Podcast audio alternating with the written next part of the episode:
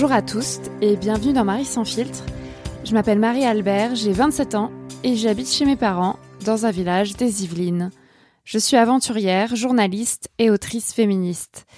Je me définis toujours comme une femme cisgenre, célibataire, pansexuelle, française, blanche, jeune, mince, valide, athée et d'origine bourgeoise.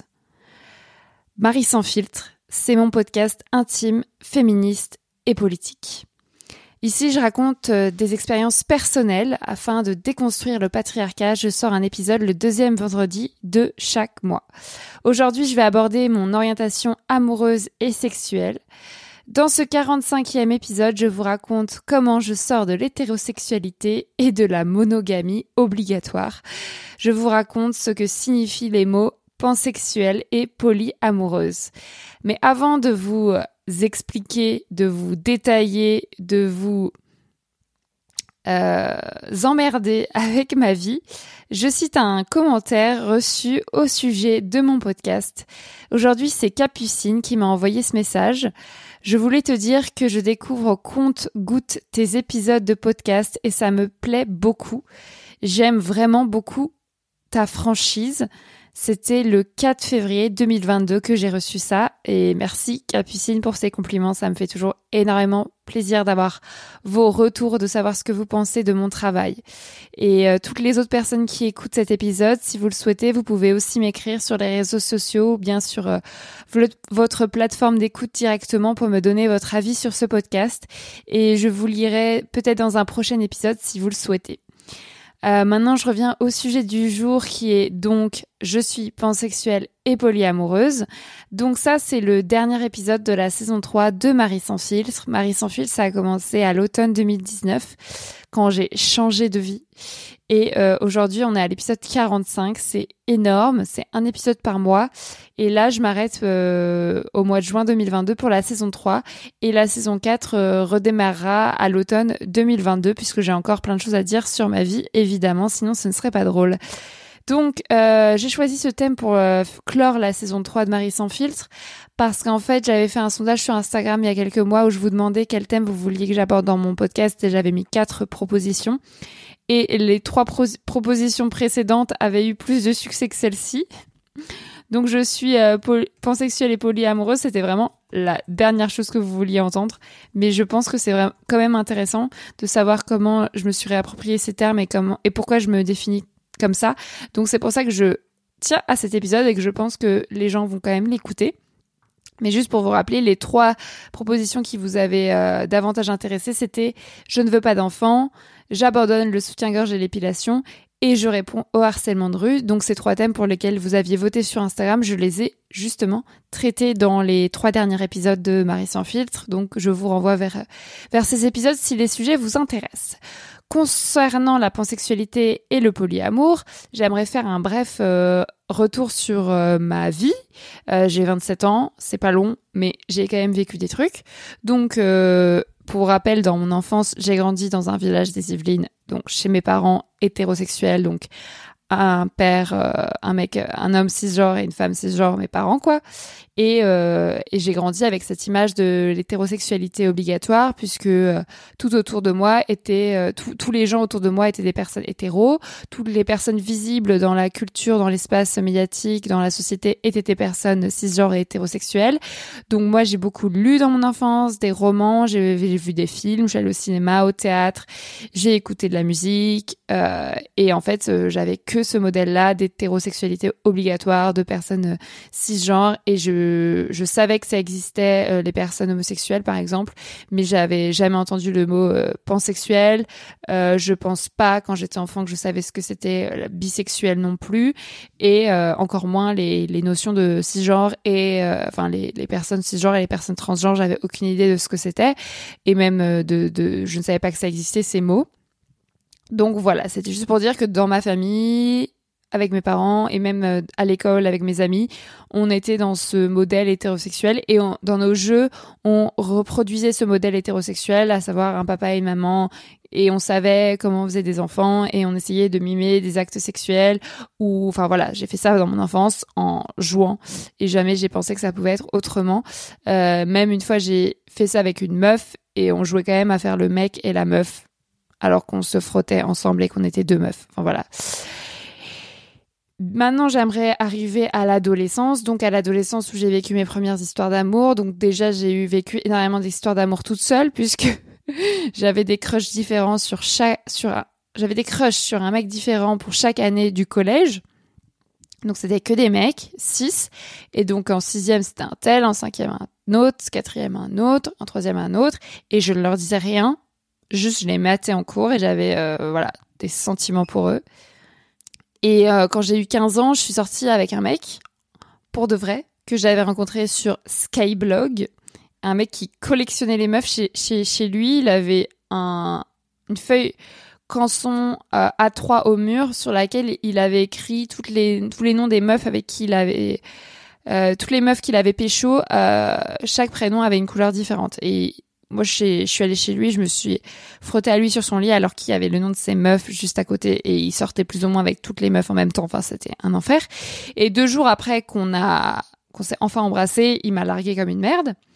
Euh, ensuite, j'ai enchaîné les relations hétérosexuelles de mes 17 ans à mes 24 ans. Donc d'abord, je suis sortie trois ans avec un premier mec. Ensuite, je suis sortie deux ans avec un autre, mais il était violent. Euh, je vous renvoie vers l'épisode qui s'appelle Je sors deux ans avec un homme violent. Et le troisième, je suis sortie un an avec lui. Donc pour moi, c'est mes trois grandes relations et je parle souvent de mes trois ex. Donc trois ans, deux ans, un an. Et donc c'était des histoires de plus en plus courtes et euh, je m'ennuyais avec eux. Et voilà, je l'ai quitté assez brutalement à la fin de, chaque relation, mais je reviendrai sur le sujet de la rupture dans un prochain épisode de Sologamie de Marie sans filtre, car je pense que c'est intéressant. Ensuite, euh, j'ai multiplié, bah, quand à 24 ans, je me suis retrouvée célibataire en 2018, j'ai multiplié les aventures avec d'autres hommes cisgenres hétérosexuels, euh, des aventures sans lendemain avec des hommes qui me maltraitaient émotionnellement, qui me donnaient des miettes de pain, et donc, à cette époque-là, je souffre beaucoup car je suis dépendante affective de ces mecs et je dois rompre tout contact avec eux pour enfin les oublier. C'est-à-dire qu'au moment où j'ai décidé qu'ils me traitent trop mal et que je souffre trop et que ça va nulle part, mais ça peut mettre plusieurs mois pour que je m'en rende compte, là, je sais rompre. Et donc, je reviendrai à ce sujet de la rupture pour lequel je suis très douée euh, dans un prochain épisode. Donc j'enchaîne les histoires, mais euh, je ne parviens pas à me remettre en couple et je redécouvre euh, le célibat. Euh, mais faut vraiment vous dire que parallèlement à toutes ces histoires hétéro, je n'ai jamais été fidèle au sens euh, qu'on connaît, c'est-à-dire que j'ai toujours eu des relations extra-conjugales, j'ai embrassé d'autres hommes et surtout d'autres femmes en étant en couple ou même les courtes périodes pendant lesquelles j'étais célibataire.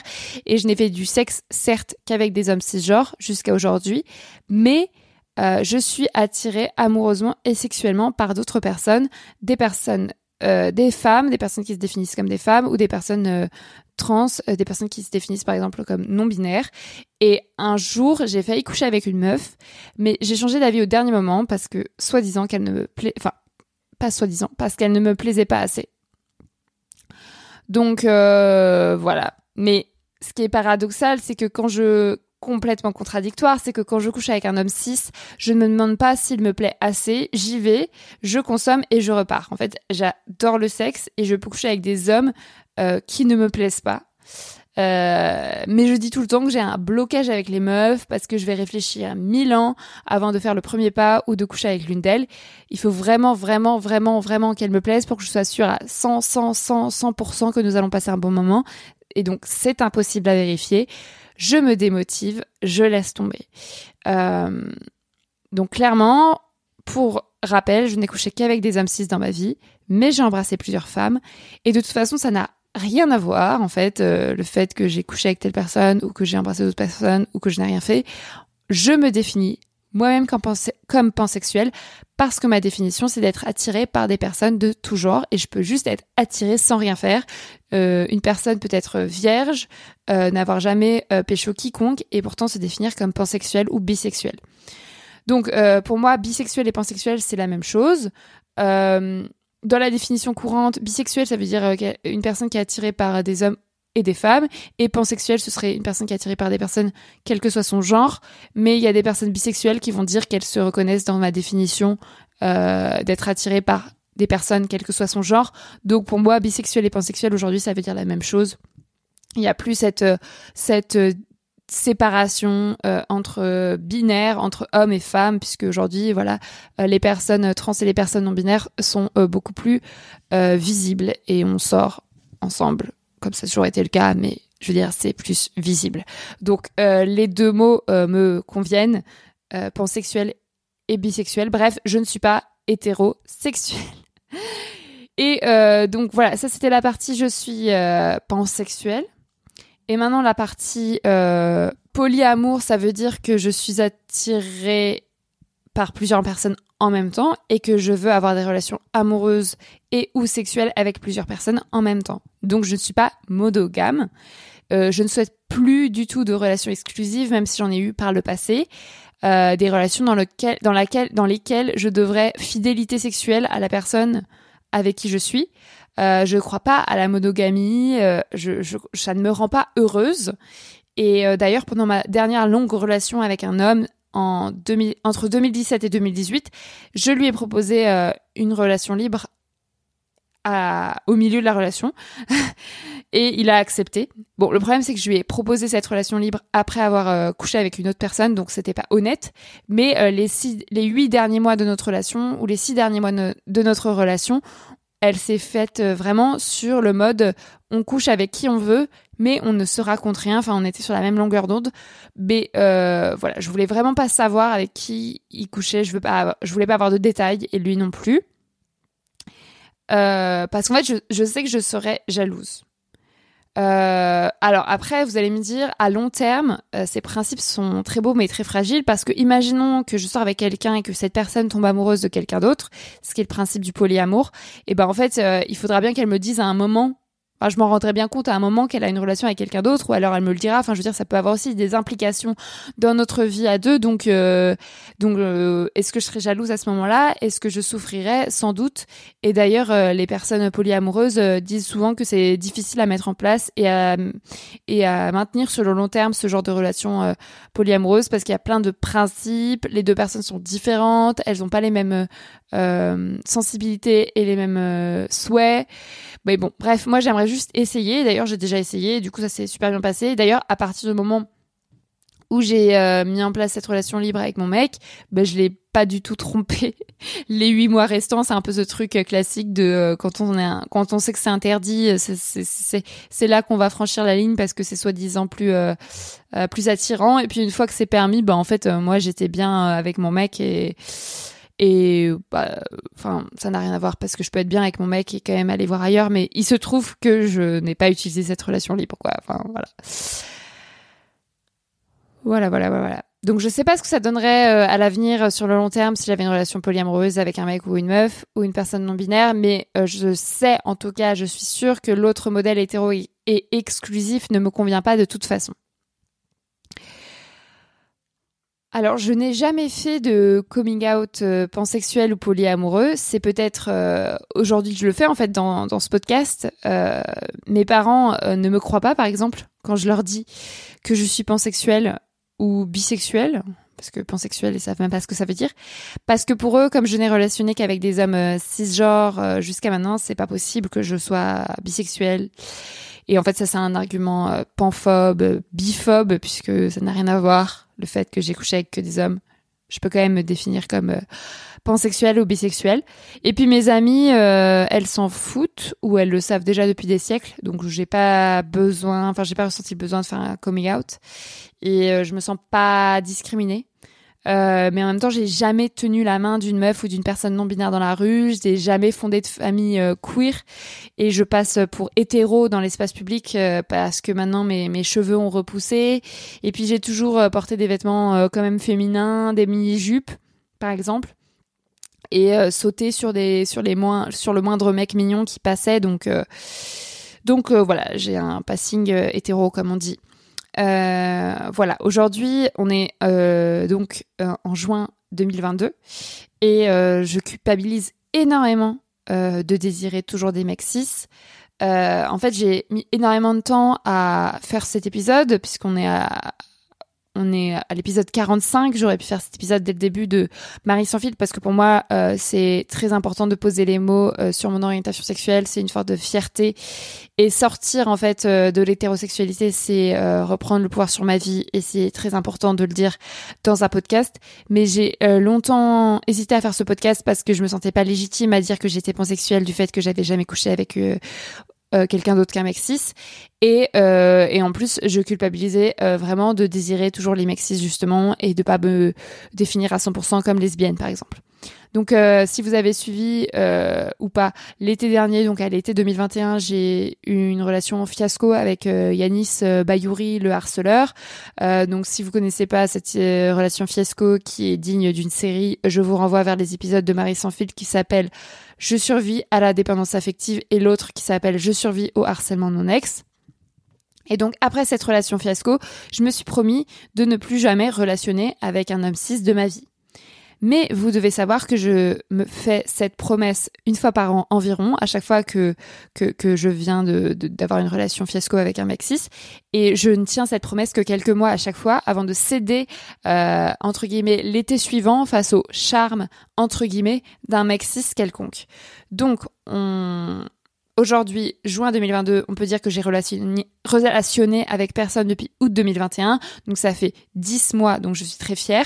Mais j'imagine que j'aurai une nouvelle relation, histoire naze, avec un mec cis euh, cet été par exemple. Parce que l'été, euh, j'ai beaucoup plus de libido et je sors de ma caverne, de mon hibernation, de chez mes parents et je vais en festival, etc. etc à, ce point-là de, de l'épisode, vous devez penser, mais pourquoi n'essaie-t-elle pas d'avoir une relation avec une meuf ou euh, une personne euh, trans, par exemple? Euh, Puisque je veux pas d'homme cis. Eh bien, en fait, je ne sais pas pourquoi je n'y arrive pas. Hein. dernièrement, par exemple, j'ai eu un crush sur une meuf cool, et quand j'ai essayé de la choper après des mois d'approche, elle a pécho un mec cis lambda juste à côté de moi. Juste, juste à côté de moi. Genre, je l'ai vu pécho un autre mec juste à côté de moi, alors qu'on se draguait depuis des mois. Je pense que vous savez, vous connaissez cette émotion, ce sentiment, que ça vous est déjà arrivé, mais c'était horrible. Donc la plupart du temps, euh, bah là, j'avais une bonne excuse, mais d'autres fois, je trouve d'autres excuses pour ne rien tenter et rester dans ma caverne. Et puis, en fait, les meufs, c'est d'abord mes amies, en fait. Vu que je les vois pas comme des objets, et bah quand elles me plaisent, je me dis, euh, soit elle est hétéro, soit elle est pas attirée par moi, mais en fait, je passe, je, je fais rarement le premier pas parce que en fait j'ai pas forcément besoin de les pécho vu que je les vois pas comme des objets. Et même si elles me plaisent je me dis bah si on est amis c'est toujours ça de cool quoi. Donc euh, il peut se passer des mois euh, sans qu'il se passe rien. Et très souvent je découvre qu'elles sont hétéro ou pas attirées par moi ou qu'on est juste amis et qu'en fait je suis pas attirée par elles.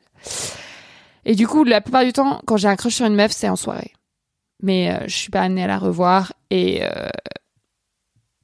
il se passe rarement des choses alors que, au contraire, quand un mec cis croise mon regard, je fais n'importe quoi pour le choper. Je sais exactement quel levier actionner.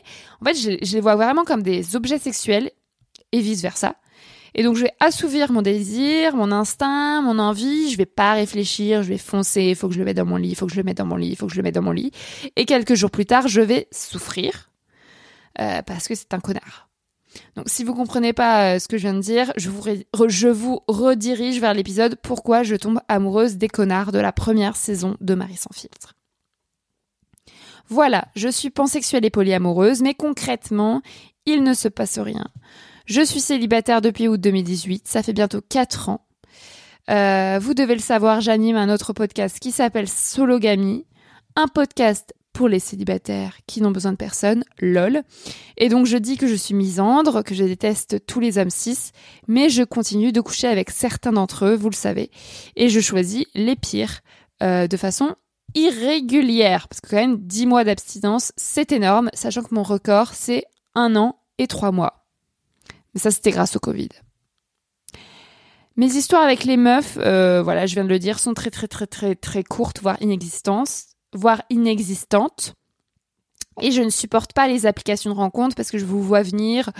Oui, mais pourquoi tu vas pas sur les applications de rencontre euh, Je ne peux pas.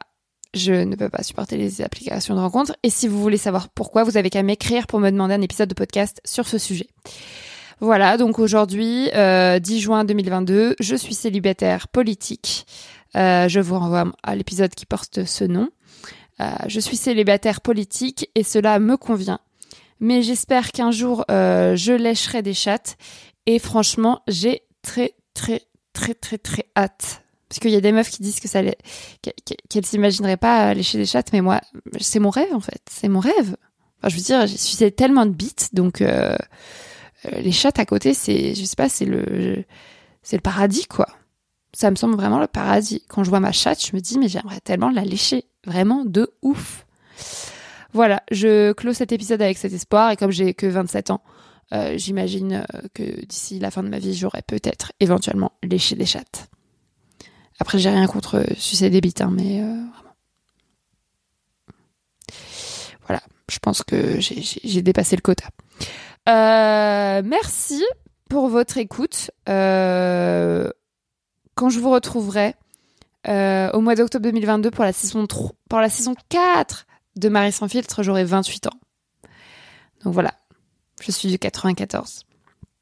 Mais d'ici là, euh, ce que je vous propose, c'est d'écouter mon second podcast Sologamy, justement, qui décortique les enjeux autour du célibat, de la vie solo, de l'injonction au couple et justement à l'hétérosexualité avec des personnes expertes euh, chaque premier mardi du mois. Euh, et pour ce qui est donc de Marie sans fil, je l'ai déjà dit, je clôt la troisième saison de mon podcast ici. C'est le dernier épisode, mais je ne vous abandonne pas, puisque je vais rediffuser des épisodes importants et à mon avis sous-estimés de Marie sans filtre tout l'été. Et donc je reviens au début du mois d'octobre 2022 pour la saison 4. En attendant, je vous invite à m'écrire pour me faire un, retour sur cet épisode. Je vous l'ai dit, c'est très important pour moi. Mon pseudo, c'est Marie-Albert FR sur les réseaux sociaux. Si vous avez aimé ce 45e épisode, vous pouvez aussi lui donner un maximum d'étoiles sur votre application d'écoute et le commenter bien sûr. Euh, je tiens aussi à, remercier euh, personnellement toutes les personnes qui soutiennent financièrement mon travail. Euh, Manon, Aristide, Kevin, Lou, Thomas, Mathieu, Blandine, Tara, Elsa, Emery, Roxane, Colline et Clémence, qui sont vraiment des personnes très généreuses qui donnent régulièrement ma cagnotte Tipeee. Euh, vous aussi qui écoutez ce podcast, si vous souhaitez euh, euh, soutenir et rémunérer une partie de mon travail, je vous invite à vous rendre sur la page de cette cagnotte et le lien est dans la bio, dans la description de l'épisode. Vous pourrez de cette façon me faire un don ponctuel ou récurrent et ça m'aide très très très beaucoup car c'est la seule source de revenus pour la production de mes podcasts. en attendant, vous pouvez aussi vous abonner à ma newsletter pour recevoir de mes nouvelles une fois par mois. Euh, je vais l'envoyer dans quelques jours, donc c'est le moment de vous inscrire. Euh, vous y apprendrez, par exemple, ce que j'ai prévu de faire cet été 2022 à la place de mes podcasts, et c'est très important. Euh, voilà. je mets le lien d'abonnement dans la description de l'épisode et cette newsletter est gratuite. Merci beaucoup et à bientôt pour de nouvelles aventures. je vous embrasse et je vous aime fort. Bisous.